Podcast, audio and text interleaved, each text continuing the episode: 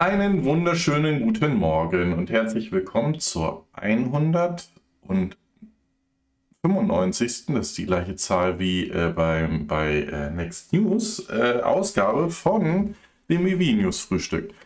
Ja, ähm, ich hoffe, ihr seid alle gesund und habt wieder ordentlich Zeit äh, für die EV News oder beziehungsweise diese Woche wahrscheinlich auch Dinge, die da äh, drum zu tun haben ähm, oder die sich um die äh, gottartige Gestalt des Elon Musk so äh, entwickelt haben. Fangen wir gleich mal mit einer Geschichte an, die schon einige Zeit her ist. Ähm, und zwar gab es ja mal diesen Tweet, wenn ähm, Tesla bei 420 Dollar wäre, würde Elon Musk sie von der Börse nehmen und private nehmen. Und hatte dazu dann auch einen Tweet rausgeschickt. Ich weiß nicht, warum die Bilder jetzt in dieser Version nicht mehr kommen, aber da haben wir auch den Tweet, äh, äh dass der da reingeschrieben hat, dass auch das Funding, also die, ähm, die finanziellen Mittel dafür gesichert werden. So, aha, jetzt sind die Bilder da. Das ist ja schön.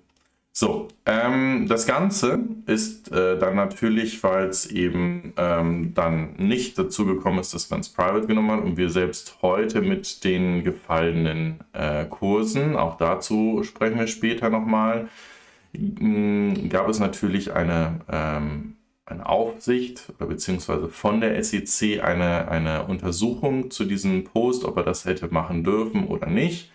Ähm, und das hat natürlich dann auch weitere ähm, ja, Gespräche nach sich gezogen und Untersuchungen der SEC, ob das, was Elon da so postet, in Ordnung ist. So, warum reden wir über solchen kalten Kaffee? Weil diese Woche bekannt geworden ist, ähm, wie Elon denn dazu gekommen ist und ähm, hat dazu auch sein E-Mail bzw. seine Textnachrichten äh, offenlegen müssen. Und ähm, er war damals im Gespräch mit dem saudi-arabischen Public Investment Fonds, dem PIF, zu dem wir später auch nochmal kommen. Daher passt das alles wunderbar herein. Und die waren da in ja, frühen Gesprächen und ähm, das war für Elon damals genug, um halt ähm, zu sagen, jo, der Deal, der wird schon klappen. Ähm, dann kann ich das auch dementsprechend posten. Naja, wir wissen, was danach passiert ist und wir kommen zu diesen Dingen gleich äh, oder zu den Zusammenhängen gleich weiter noch.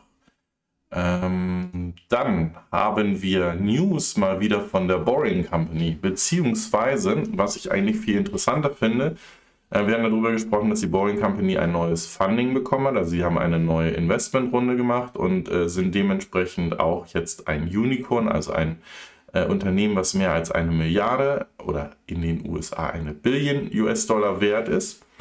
Ähm, und die werden nun ein Produkt, was sich auch Elon ausgedacht hat oder beziehungsweise aus seinen Science-Fiction-Comics ähm, ähm, angeteasert hatte und dann sozusagen einen, einen Wettbewerb über mehrere Institutionen, Universitäten und so weiter gebracht hat, dem sogenannten Hyperloop, ähm, das eigentlich freigegeben. Also das ist kein Tesla oder kein SpaceX oder kein sonst was Produkt, und jetzt ist es aber so, dass ähm, die Boring Company einen ähm, in Originalgröße getreuen Hyperloop bauen möchte und somit wieder zurück in das, in das Game um den Hyperloop geht. Ähm, ich halte das immer noch, äh, also diesen Hyperloop in der Größe oder ein Transportmittel, ähm, äh, wo ich Waren über solche Röhren entweder unterhalb oder oberhalb der ähm, Erdkruste äh, bewegen kann, für absolut äh, zukunftsträchtig und auch sinnvoll, beziehungsweise wahrscheinlich sogar notwendig für äh, den Wechsel in der Mobilität. Von daher bin ich gespannt, wann und wie dieses ähm, ähm, diese, diese, diese, dieser Hyperloop in Originalgröße dann äh, gebaut wird und was man daraus für Erkenntnisse bekommt. So, kommen wir gleich zum nächsten. Auch hier fehlt wieder das Bild, damit ihr wisst, wovon wir reden. Wir reden von Elon. Das wird jetzt wahrscheinlich ein etwas längeres und finanzschweres Thema. Denn ähm, wir haben letzte Woche davon gesprochen, dass ähm, Elon ein großes Interesse hat, Twitter zu kaufen, dass es dort ähm, ja, An Anstrengungen gab, dass er ähm, versucht, ein, ein Funding für diese Übernahme zu finden und gleich einen Tag nach unserer Sendung, nämlich am Montag ähm, dieser Woche, wurde ein offizielles Angebot, was er gemacht hat, auch von Twitter oder dem Aufsichtsrat von Twitter angenommen.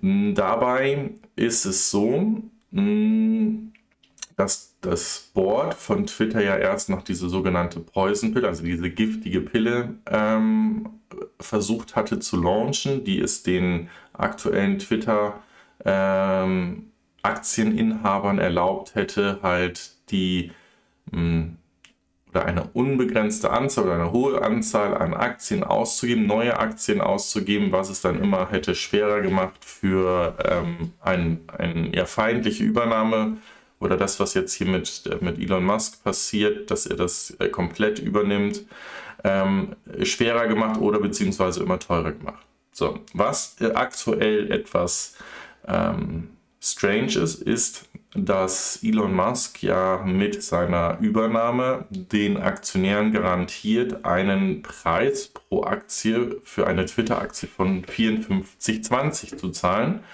Und ähm, der Preis ist aktuell darunter. Das ist eigentlich noch ein Zeichen, dass der Markt noch nicht ganz glaubt, dass ähm, diese Übernahme wirklich stattfindet. Und ähm, ansonsten würde der Preis wahrscheinlich sich irgendwie hier in, in die Richtung 54,20 einrichten, weil ansonsten wäre es ja etwas Einfaches, so eine Aktie vielleicht für unter 50 Dollar zu kaufen und bis im September zu warten, wenn es dann soweit ist, weil man dann sicher die 54,20 dafür bekommt. So, jetzt machen wir gleich weiter.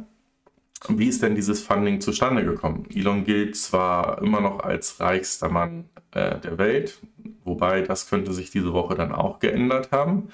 Ähm, aber der hat das jetzt nicht irgendwie auf dem ähm, Konto oder im Safe irgendwie bar liegen, sondern sein, ähm, sein Reichtum wird eigentlich anhand seiner Aktienanteile ähm, und Optionen, die er in den Unternehmen hat, mit den jeweiligen Kursen ähm, bepreist. Und ähm, diese kann man dann beleihen, also das heißt, man behält weiterhin seine Anteile und leiht sich sozusagen gegen die Aktien dann einen Kredit. Das ist das, was viele Milliardäre in den USA so machen, weil sie dadurch dann ähm, eigentlich hm, sehr, also fast nicht oder sehr gering besteuert werden, weil sie sozusagen sagen, sie haben kein, kein Einkommen, ähm, haben dann aber trotzdem diese ähm, hohen ähm, ja, Werte in ihren Depots drin. Und ähm, wir hatten dann das andere Thema gesehen, wenn dann wirklich für dieses ähm, Neukaufen von oder das Umwandeln von Optionen in echten Aktien, ähm, so wie das zum Beispiel auch bei Elon war, als er das Ziel von Tesla oder die Vorgaben, die vor vielen Jahren gemacht wird, wenn Tesla eine bestimmte Marktkapitalisierung hat oder eine bestimmte hohe Anzahl an Fahrzeugen produziert, dass er dann einen Bonus von so und so viele Aktien bekommt, ähm, dann muss das dementsprechend auch versteuert werden. Und da hat er das auch geschickt über Twitter gemacht, die Umfrage, ob er Steuern zahlen soll oder nicht. Ähm, und ja, hier in diesem 44 Billion äh, US-Dollar Deal ist es so, dass es eine ähm, ein, ein großer Blumenstrauß oder ein breiter Blumenstrauß ist, wo er einerseits einen Privatkredit aufgenommen hat, andererseits ähm, Aktien von Tesla verkauft hat und wiederum ähm, Finanzinvestoren dazu geholt hat, beziehungsweise man spricht davon morgen, äh, ich, ich glaube es war morgen Stanley, ähm, die werden das allerdings nur, man könnte das ähm, als Order Value Flow äh, bezeichnen, also die werden diesen Anteil dann dementsprechend an andere Investoren weiter verkaufen.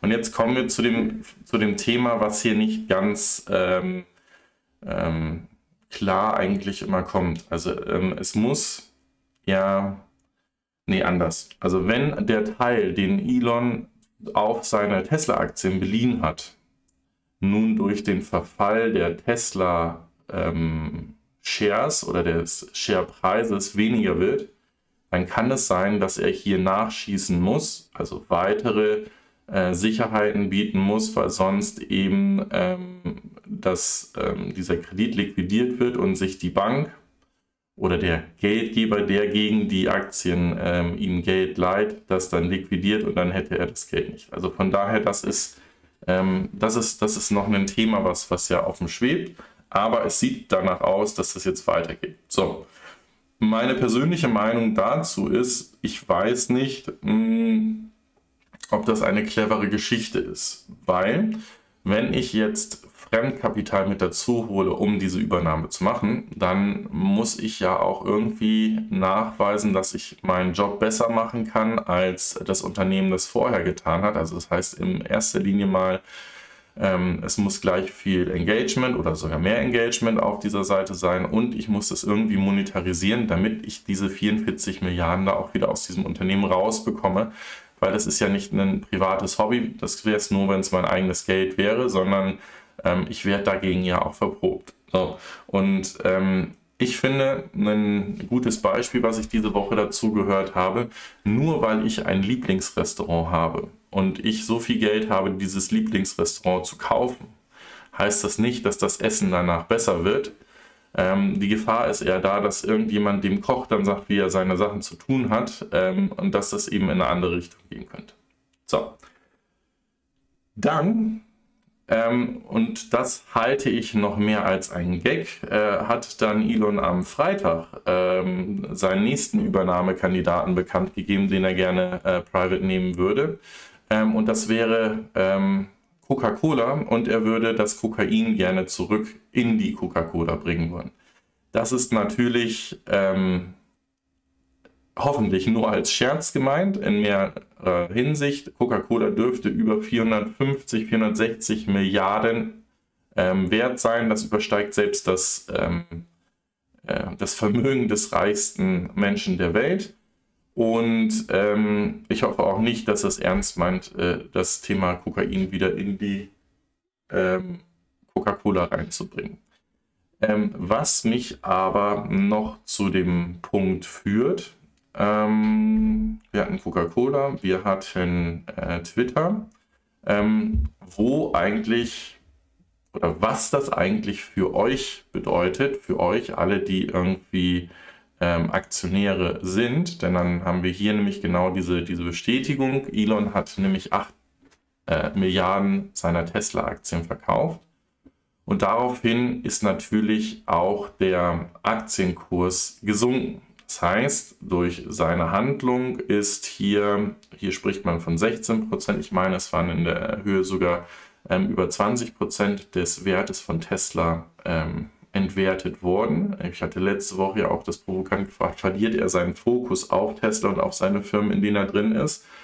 Ähm, und äh, das könnte man jetzt hier auch meinen, weil er, wie gesagt, weniger Interesse hat, weil er so einen Großteil ähm, seiner Aktien oder seiner, seiner Stimmrechte auch verkauft hat.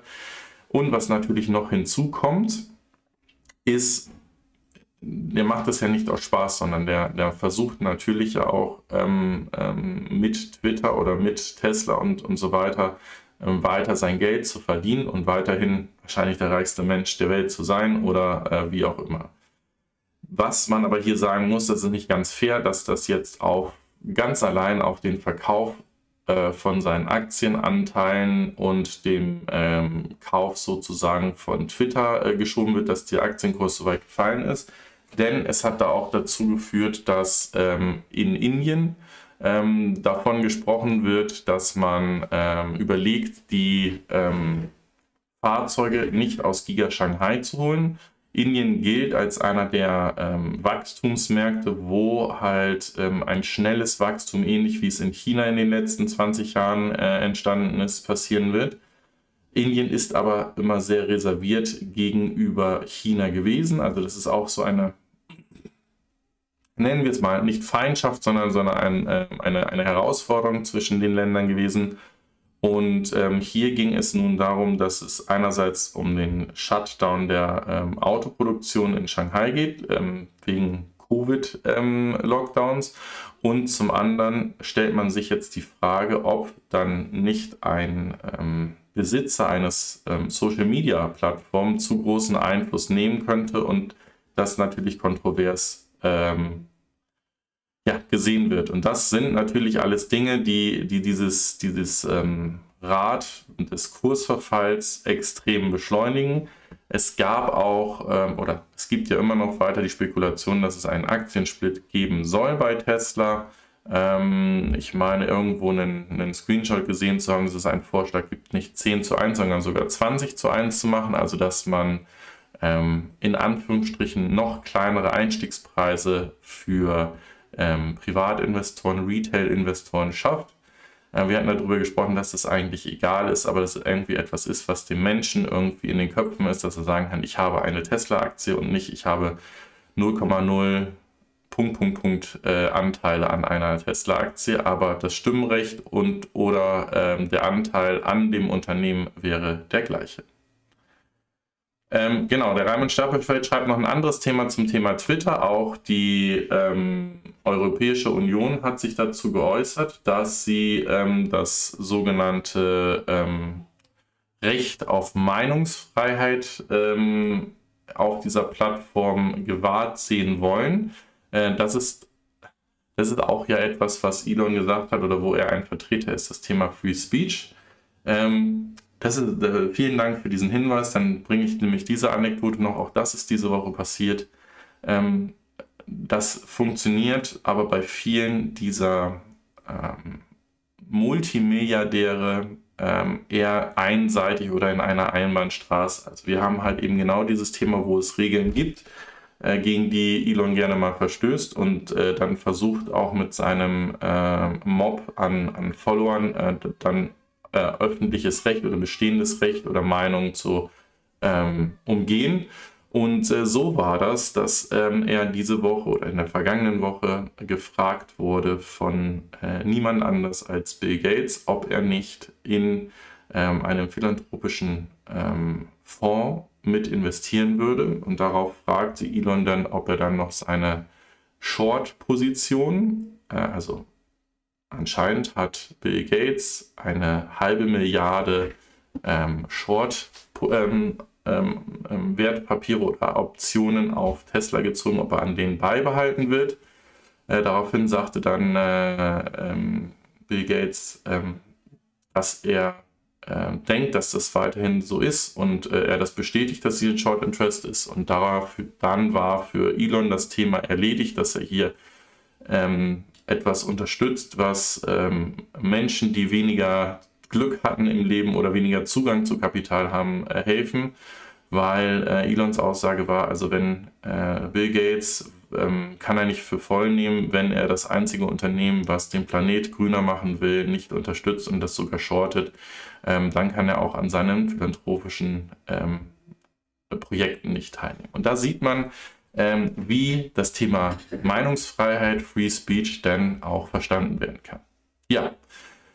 So, und kommen wir zum letzten äh, Thema. Auch da geht es nochmal um ähm, eine Übernahme beziehungsweise eine, eine, ein äh, Fall, der mit einer Übernahme dann zu tun hatte. Wir hatten das damals äh, gesehen, als Tesla Solar City mit übernommen hat.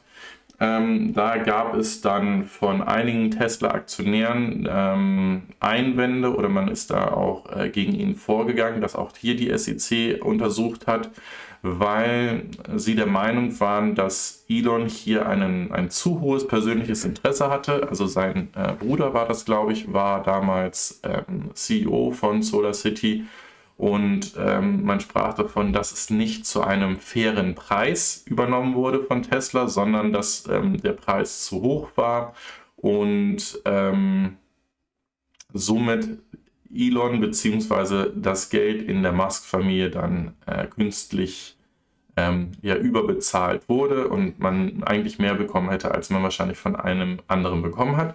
Das ist nun von einem äh, Judge, also von einem ähm, Richter, ähm, abgelehnt worden. Also Elon hat diesen Fall gewonnen. Es war ähm, sehr tief involviert gewesen, aber man hat wohl ähm, sich darauf einigen können, dass es wohl doch ein fairer Preis zu diesem Zeitpunkt war für Solar City. So, damit sind wir schon am Ende vom Tesla oder Elon kauft Twitter oder noch andere Firmen ähm, teil. Und äh, an dieser Stelle äh, immer das Dankeschön an die Koffein-Supporter, die Kanalmitglieder, ähm, die den Kanal monatlich unterstützen. Das ist die Stefanie Basler, der Raimund Stapelfeld, Thomas Havlik, Soul Electric Fan, Kurt Hafner, Oster, Joe Vendura, Ralf Machulla, der Patrick Bauer, Olaf Landvermann, Karl Seiber, Jürgen Hoffmann und Hof Gerken. So. Dann machen wir gleich weiter. Ich sagte ja, wir, äh, das, das hängen viele Dinge zusammen.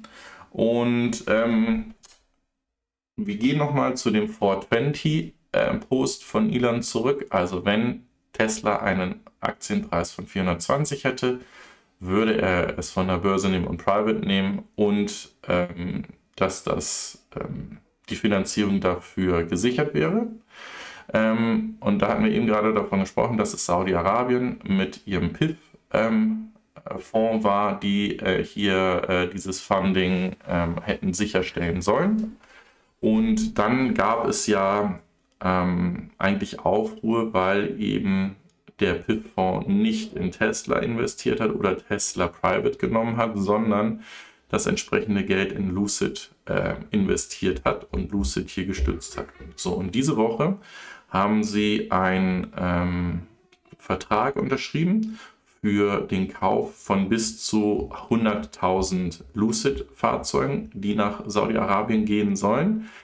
Hier ist aber in erster Linie oder im ersten Teil dieses Agreements geht es um 50.000 Fahrzeugen, die jetzt fix bestellt wurden und eine Kaufoption für 50.000 weitere Fahrzeuge.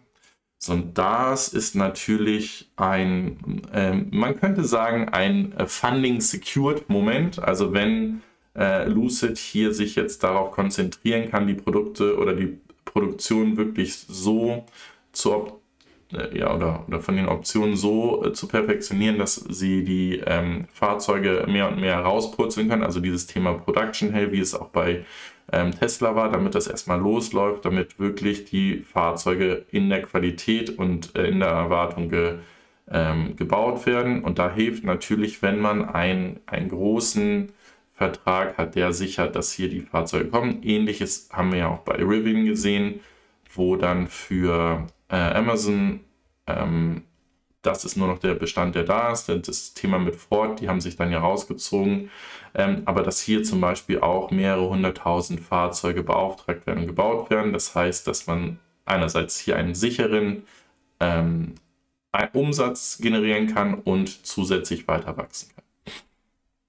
So, dann sollte das das jetzt aber gewesen sein. Dann etwas sehr Interessantes. Ähm, wir haben von dem ersten vollelektrischen Toyota gesprochen und hatten auch davon gesprochen, dass Subaru, was ja so eine Tochterfirma ist und wo es dann mehrere Fahrzeuge gibt, die im, ähm, im gleichen Design daherkommen. Also wir kennen das von dem Toyota GT86 auch. Den gibt es einmal als ein Fahrzeug von äh, Toyota und als ein Fahrzeug von Subaru. Und äh, was aber hier interessant ist, ist durch das Incentive-Programm, also die Unterstützung oder die, man könnte sagen die US-amerikanische BAFA, ist es so, dass der Solterra von Subaru ähm, fast 3000 Dollar günstiger zu haben ist, obwohl das Fahrzeug eigentlich vergleichbar ist. Warum sage ich eigentlich? Ähm, denn ähm, das ist nur der Fall, wenn ich mir wirklich hier die ähm, All-Wheel Drive-Variante anschaue, die natürlich bei Subaru Standard ist. Bei Toyota kann ich so gesehen dieses gleiche Fahrzeug etwas günstiger bekommen, habe dann aber nur, Achtung, nicht Heck, sondern Frontantrieb auf dem Fahrzeug. Ähm, es bleibt allerdings weiter zu, äh, wie, wie soll ich das sagen, abzuwarten, in welcher Form ähm, oder welche Reichweite denn das Fahrzeug dann haben wird. Ähm, ja, es ist so zu sehen, dass das erste vollelektrische ähm, Großstückfahrzeug, was dann aus dem Hause Toyota kommt, nachdem sie ähm, Wasserstoff auch so ein bisschen in den Hintergrund getrieben haben und ähm, ihre selbstladenden Hybrid-Elektrofahrzeuge auch ähm, erkannt haben, dass das nicht der Weg ist, mit dem man erfolgreich in die Zukunft kommt. Ja, dann ähm, haben wir hier ein Bild, ähm, wo ich, als ich es das erste Mal gesehen habe, gedacht habe, dass es jetzt bei Ferrari losgeht, dass sie voll elektrisch sind. Nein, das ist aber nicht Ferrari, sondern hier geht es um General Motors. Ähm, und die haben jetzt bekannt gegeben, dass die nächste Corvette, die sie bauen werden, eine vollelektrische, hm, natürlich dann auch mit Allrad betriebene Corvette sein wird. Ähm, zu General Motors kommen wir später nochmal. Und warum das ernst zu nehmen ist, äh, auch das besprechen wir im, im nächsten Moment noch. Warum gibt, ist dann dieser Artikel hier so wichtig? Wir sehen, dass jetzt nicht nur ähm, bestimmte Fahrzeugklassen wie SUVs, wo ich auf der Verbrennerplattform dann einfach äh, Akkus drunter schrauben kann, Fahrzeuge gebaut werden, so wie wir es gerade bei Toyota gesehen haben, also dass es dann so ein SUV dabei rauspurzelt, sondern ähm, wir auch ähm, sehr potente Limousinen wie den Lucid Air, wie den EQS oder EQI sehen oder Model S, ähm, die halt eben nicht so hoch gebaut sein müssen und somit die Varianten an Fahrzeugen immer breiter werden. Wenn dann die Produktionshölle bzw. die Lieferketten es auch zulassen, dass die in aussprechend großer Stückzahl auch produziert und gebaut werden können. Dann gibt es mal wieder einen Dämpfer für Tesla und ihr Vorhaben, ähm, die ersten zu sein, die vollelektrische und vollautonome ähm, Taxis auf den Markt bringen, sogenannte Robotaxis. Denn in China hat äh, Pony AI, Sekunde,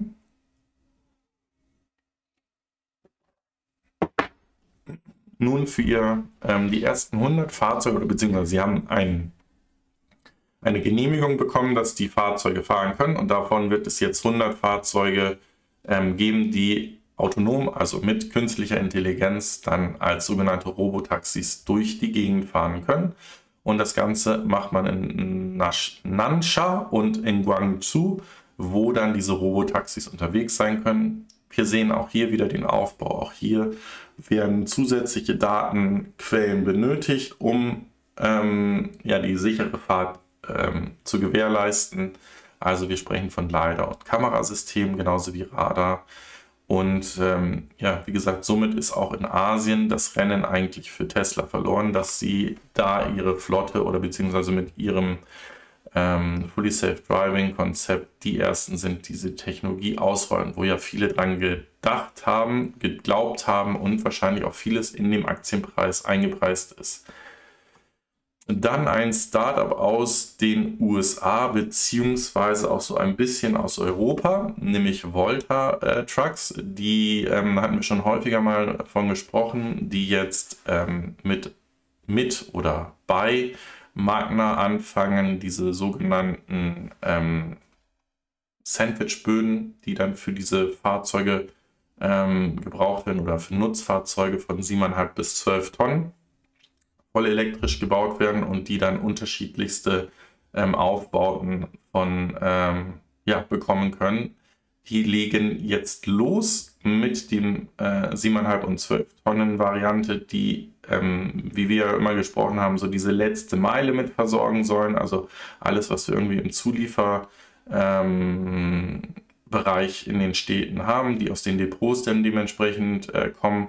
Und eine 18-Tonnen-Variante ähm, oder die erste soll 2023, also bereits im kommenden Jahr kommen. Und zwei weitere 18 Tonnen ähm, Varianten dann in 25. Also das heißt, es werden hier, ähm, man könnte sagen, man setzt hier wahrscheinlich erst einmal noch auf die Akkutechnologie, die heute verfügbar ist und braucht für die 18 und äh, ja, genau, für die 18 Tonnen äh, Fahrzeuge dann wahrscheinlich Batterien mit einer höheren Energiedichte, ähm, damit diese dann auch ähm, vernünftig eingesetzt werden können und nicht irgendwie nach wenigen Kilometern äh, stehen bleiben.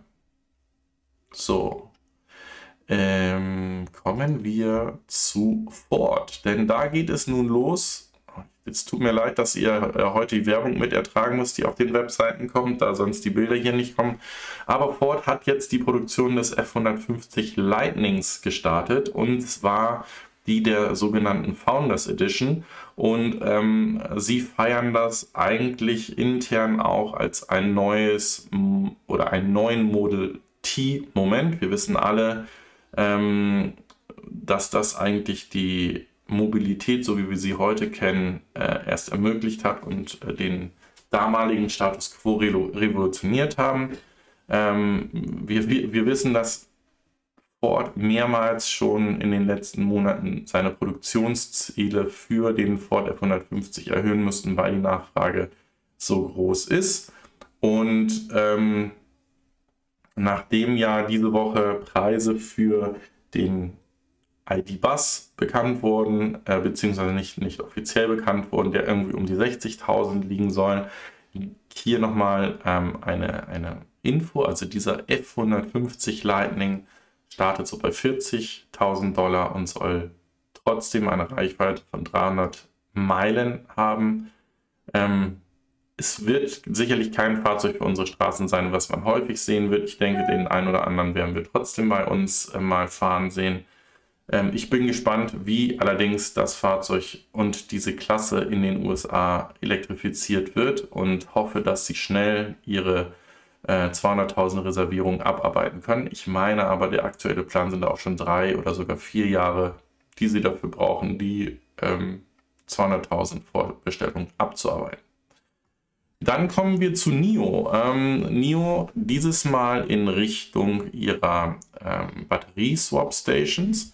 Ähm, da haben wir ja häufig davon gesprochen, dass ähm, dieses Konzept, wo die Fahrzeuge dann in diese Batterie-Swap-Stations fahren und sich dann Batterien leihen können, dass das einerseits ein Geschäftsmodell von NIO sein kann, einfach, dass ich die Fahrzeuge günstiger mache und ich nie der Besitzer der Batterie bin. Und äh, da hat wohl NIO jetzt nachgedacht und ähm, hat gesagt, also man kann jetzt auch aus diesem Programm, wo ich ähm, immer eine frische Batterie bekomme und sie nicht mehr selbst gehört, rausgehen und sich für seine eigene äh, Batterie entscheiden, also dass die fest in dem Fahrzeug verbaut äh, ist und bleibt und ähm, ich dann das als Bestandteil des Fahrzeuges habe. Ich halte diese erste Variante immer noch für sinnvoller, ähm, denn dann würde ich äh, oder hätten wir, wie gesagt, eine, eine bessere Ressourcenauslastung und ähm, ich würde mir dann nur einen großen Akku in das Fahrzeug machen, wenn ich wirklich lange Strecken fahren muss und den gerne über eine App vorbestellen, als dass ich immer mit einem riesen Akku unterwegs bin und nur meine 35 bis 50 Kilometer damit am Tag zurücklege. Kommen wir gleich beim Thema Energiedichte zu QuantumScape. Ähm, wir erinnern uns, oder QuantumScape, wer ist das? Ähm, Unternehmen, Batterietechnologieunternehmen von dem JB Straubel in einer Partnerschaft zusammen mit VW, die sehr stark in dem Bereich Solid-State-Batterien äh, forschen und äh, die haben äh, nochmal so ein ähm, ja, Chart vorgestellt, was eigentlich passiert, wenn dieser Durchbruch auch sicher dort ist. Ähm, sicher dort heißt, ähm, dass sie in Produktion gehen können und nicht nur Testzyklen mit ihren Batterien machen, sondern dass es wirklich ein Kaufprodukt wird und es ein Volumenprodukt so rum wird, dann sehen wir wohl ähm, eine ähm, Halbierung der ähm, Batteriekosten und auch der Batteriegröße. Denn ähm, sowohl die ähm, Ladegeschwindigkeit wird sich extrem, die Ladegeschwindigkeit wird sich extrem erhöhen, also somit werden die Ladezeiten kürzer werden ähm, und die Energiedichte, das heißt, ich brauche auch weniger Platz davon, wird sich um 50 Prozent reduzieren. Das ist ja genau äh, eigentlich dieser Moment, worauf wir warten, dass, äh, dass wir schneller laden können und dass wir weniger ähm, Kapazität mit uns herumfahren müssen, also ähnlich wie wir es gerade auch ähm, bei dem NIO-Produkt gesehen haben. Ich brauche dann keine 100 Kilowattstunden Batterien mehr, wenn ich, was weiß ich, mit 50 unterwegs bin und diese in äh, 5 bis 7 Minuten dann von 10 auf 80 Prozent laden kann. So, geht weiter mit etwas, was ich äh, interessant finde. Also wir haben schon mal über Vitas ähm, neues Lion ähm, Elektroboot gesprochen. Ähm, das sind ja noch Produkte, die ähm, eben äh, eigentlich ihren Massenstart oder ihre Massenadaption äh, darauf warten.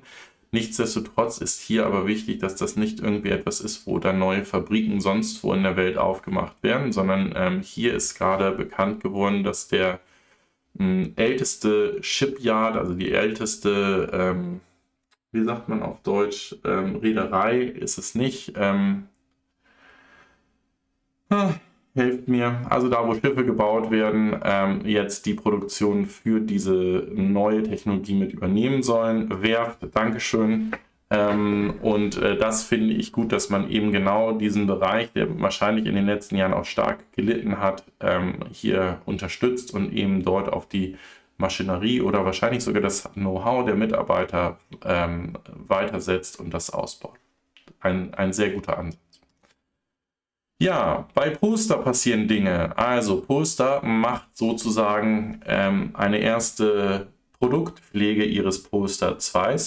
Es gibt neue Designs, neue Reichweiten und ganz wichtig, sie setzen aufs Thema Technologie, um das Thema Nachhaltigkeit, ähm, wie soll ich das sagen, sicherzustellen, äh, nicht manipulierbar zu machen. Denn hier geht es, ähm, wie, wie es wahrscheinlich viele Unternehmen jetzt in den kommenden Jahren auch da, ähm, bekommen werden, dann, um die Nachhaltigkeit auch zu beweisen. Also wo kommen Rohstoffe her, wie wurden sie verarbeitet und so weiter und so fort. Und dazu brauche ich ein Medium, ähm, wo ich das festschreibe. Und hier setzt Poster eben auf die sogenannte Blockchain, damit ähm, es von mehreren ähm, Validatoren auch bestätigt wird, dieser Eintrag und eben nicht ähm, manipuliert werden kann, beziehungsweise sagen wir es einfach mal so, äh, nichts ist unmöglich, aber ich bräuchte halt auch eine, also ich müsste schon einen ungemein hohen Aufwand betreiben, um etwas in einer Blockchain, was festgeschrieben ist und von, von mehreren Validatoren validiert wurde, dann nachträglich noch zu verändern. Und von daher spricht man eigentlich davon, dass das äh, nicht manipuliert werden kann. So.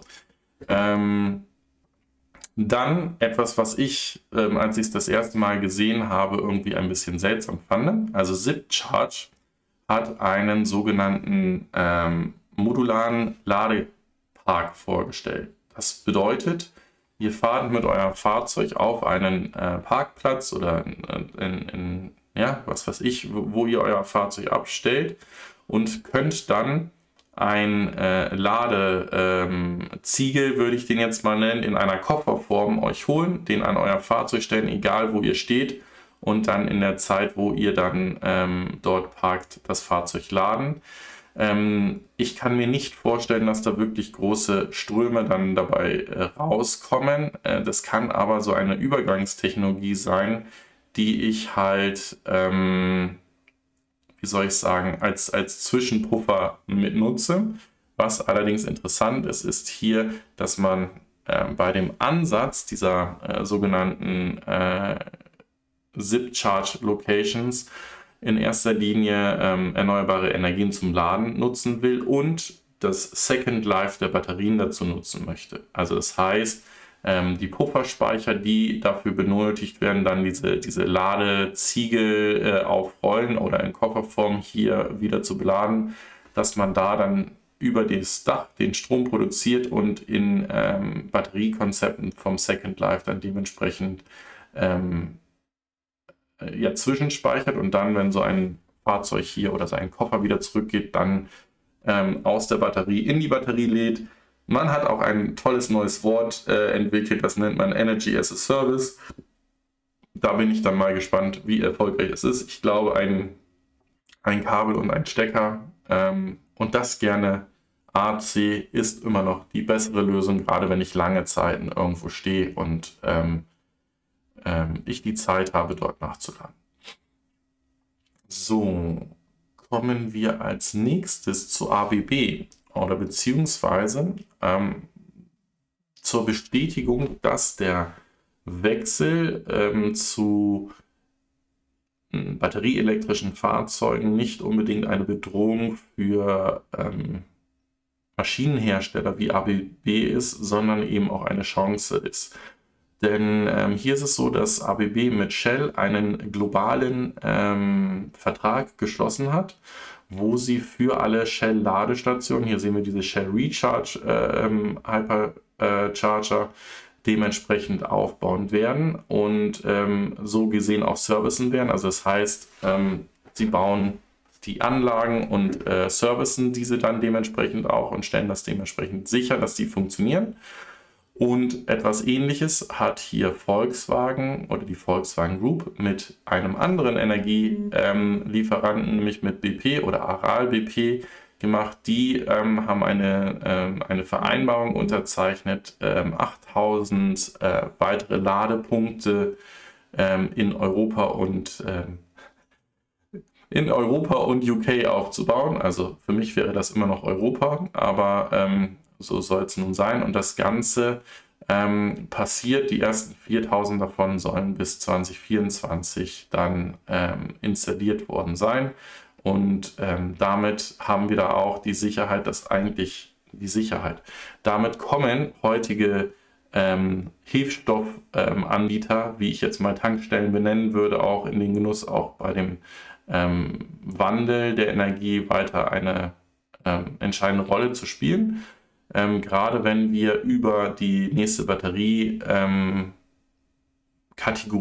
oder die nächsten Batterien ähm, ähm, Innovationen zu Ladezeiten kommen, die wirklich dann im einstelligen Bereich, also fünf bis neun Minuten dann liegen, dann können wahrscheinlich auch die Zapfsäulen nach und nach zurückgebaut werden und ähm, ich habe den gleichen Prozess wie heute auch.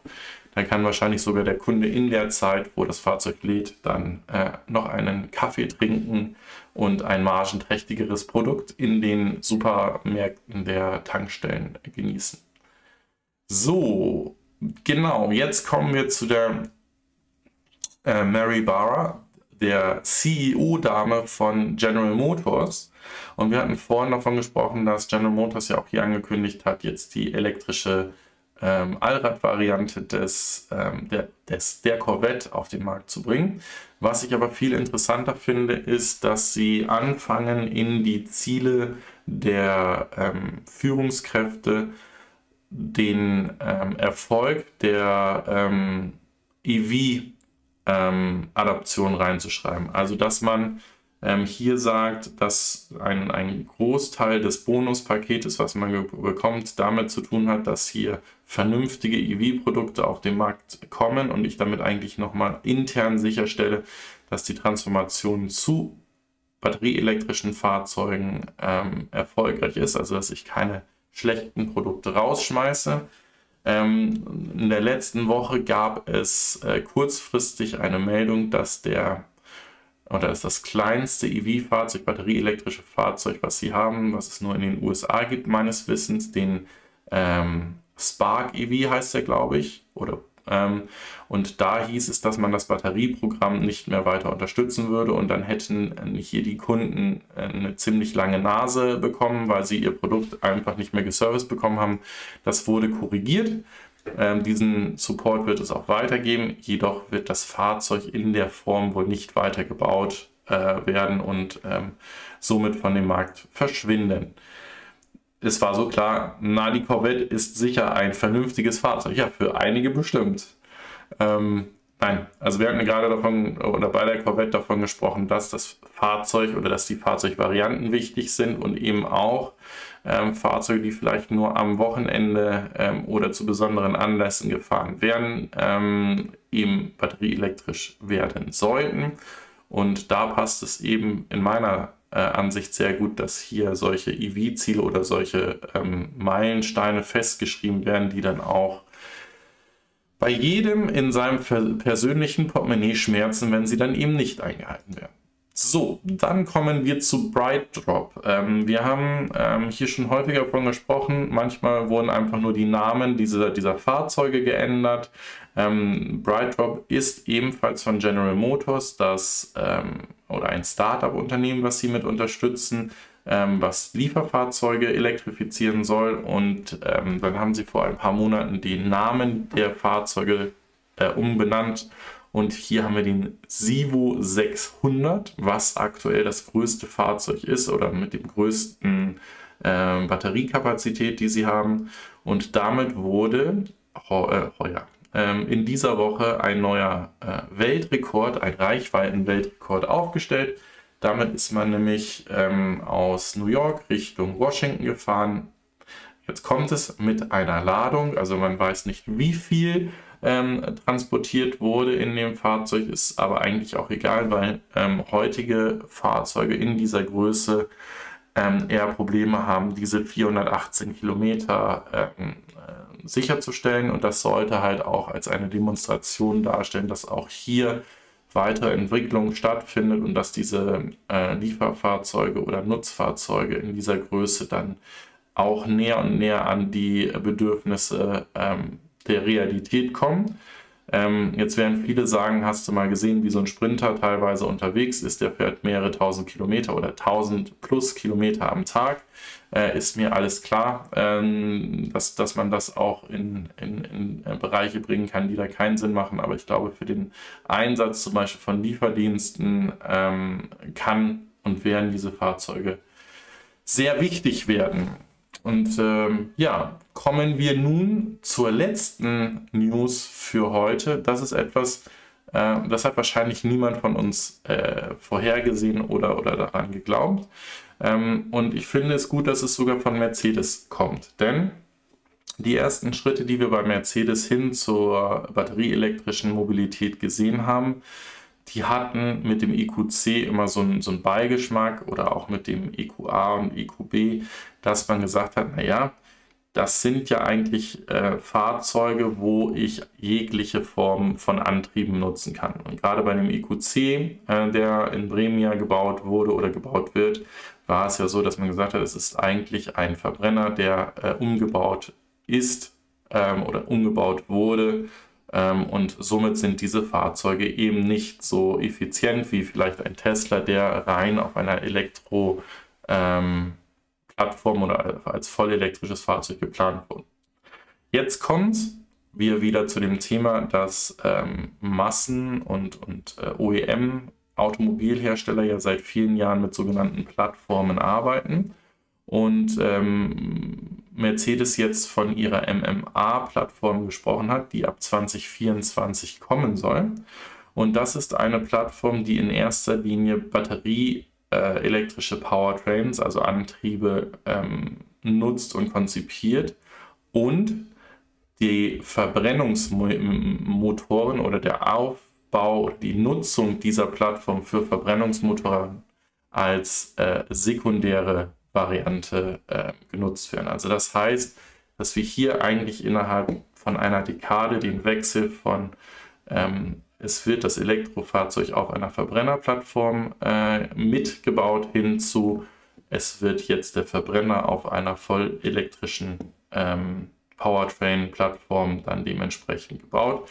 Und äh, das halte ich für ähm, einen, einen sehr, sehr guten Ansatz gucken wir mal, ob wir dann noch diese SUV- und CUV-Varianten brauchen, die so hoch gebaut werden, oder ob wir dann tatsächlich Fahrzeuge bekommen, die dann auch energieeffizienter sind als, als das, was wir teilweise heute anbieten. Es bleibt spannend. Ja, äh, der Andi P. fragt, was mit dem Smart ist. Ähm, der Smart, äh, da hatten wir hier schon von gesprochen, Hashtag One oder wie er heißt ähm, der von, oder beziehungsweise Smart wurde ja so gesehen ähm, der Laufpass von Mercedes gegeben. Ähm, dieser Smart One, der jetzt gebaut wird, wird zwar in Kooperation mit Geely in China gebaut und ist äh, in dem Sinne ähm, ein, ein gigantisch großes Fahrzeug äh, mit 4,70 Meter, glaube ich, ähm, äh, Länge. Ähm, ich bin gespannt, wenn das Fahrzeug kommt und ob das wirklich äh, so stark nachgefragt wird. Designmäßig wird es bestimmt Freunde haben. Ähm, ich habe jetzt diese Woche da keine Notwendigkeit gesehen, über den Smart Hashtag One oder Smart One äh, nochmal zu sprechen. Ich kann euch aber sagen, wenn ihr da mehr zu sehen wollt, dann guckt doch mal beim Stefan von Next Move vorbei. Der hat es nämlich diese Woche ähm, auch in seiner Sendung nochmal mit drin gehabt. So, damit sind für heute etwas schneller fertig, nämlich 10 Minuten schneller als sonst. Äh, wir haben nicht ganz die Stunde gebraucht, aber ich denke, bevor ich euch irgend, irgendwelche Fake News oder News, die uns nicht weiter interessieren, noch bringe, ähm, wünsche ich euch ein schönes Restwochenende. Bleibt gesund und wir sehen uns nächste Woche wieder zu den EV-News oder hören uns mit dieser Sendung ab heute so 18 Uhr auf allen Podcast-Plattformen. Bis dahin. Ciao, sagt euer André von Fair.